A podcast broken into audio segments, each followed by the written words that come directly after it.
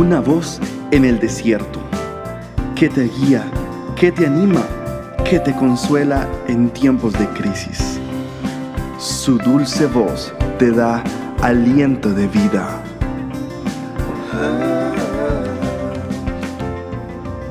Red de Mujeres Embajadoras.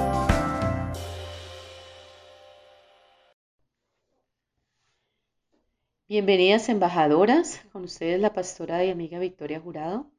Continuando con la historia de mujeres de la Biblia, hoy aprenderemos sobre la historia de Axa. Axa era una mujer muy valiente, dice las escrituras. Era la hija de Caleb, uno de los espías que sirvió a Josué. Axa aprendió de su padre a pedir lo que quería. Cuando Axa se casó, la dote que Caleb le dio incluía una parte de sus tierras. En aquella época era común que los padres dieran una dote, o sea, aprovisionaran a sus hijas con recursos, tierras, ganados, dinero, joyas, recursos económicos para el sustento de ellas en su nuevo hogar. Esto era una costumbre. En esa época, Caleb le entregó a su hija Axa parte de sus tierras. Pero como el agua era crítica en aquella región por ser árido, Axa le pidió osadamente a su padre y le dijo, Padre, dame también fuente de aguas. Sería fácil pasar por alto esa petición de Axa, pero quiero que entiendas algo. Una mujer sabia siempre está atenta a la marcha de su hogar. Axa se dio cuenta de que tener agua en su propiedad mejoraría el bienestar de ella, de su, nueva familia, de los animales, los sembrados y todo lo que concernía a su nuevo hogar. Axa, como mujer sabia, entiende que debe velar por el bienestar de ella y de los que con ella habitan. O sea que ella mejora su propiedad.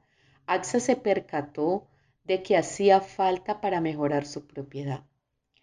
Pregunta. A tu alcance, en tu casa, en tu dormitorio, donde tú habitas, a todo lo que tú tienes acceso, ¿tienes un plan de acción?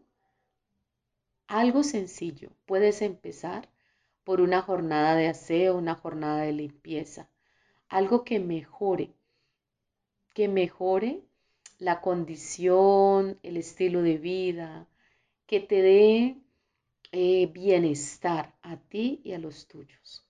AXA sabía muy bien lo que quería y necesitaba para poder hacer las mejoras a su propiedad.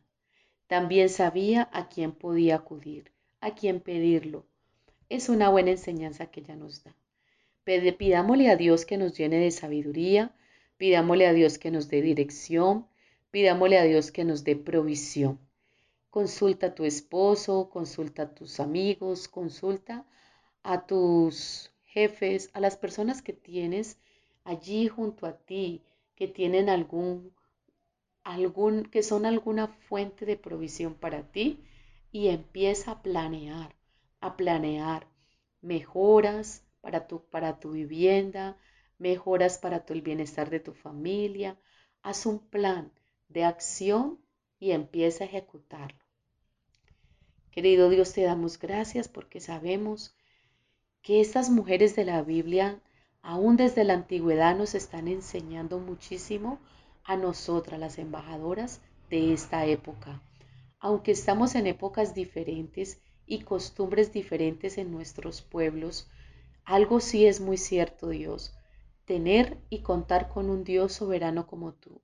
Y también contar con la sabiduría que tú nos das, la bendición que repose sobre nosotros, el entendimiento, la inteligencia y que nos llenes de valor y de coraje para nosotras asumir los retos de cuidar nuestros hogares, cuidar nuestras familias, velar por el bienestar de ellos, cuidar nuestras casas. Señor, salvaguardar lo que nos has dado. Es un beneficio, es una bendición y es una gran tarea que nos encomiendas. como mayordomo, Señor, estamos destinadas a dar un buen, un buen uso de los recursos que pongas en nuestras manos. Te damos gracias, Padre, en el nombre de Jesús. Amén. Amadas embajadoras, puedes ubicarnos en nuestra website embajadoras.org y en nuestras redes sociales, Facebook e Instagram.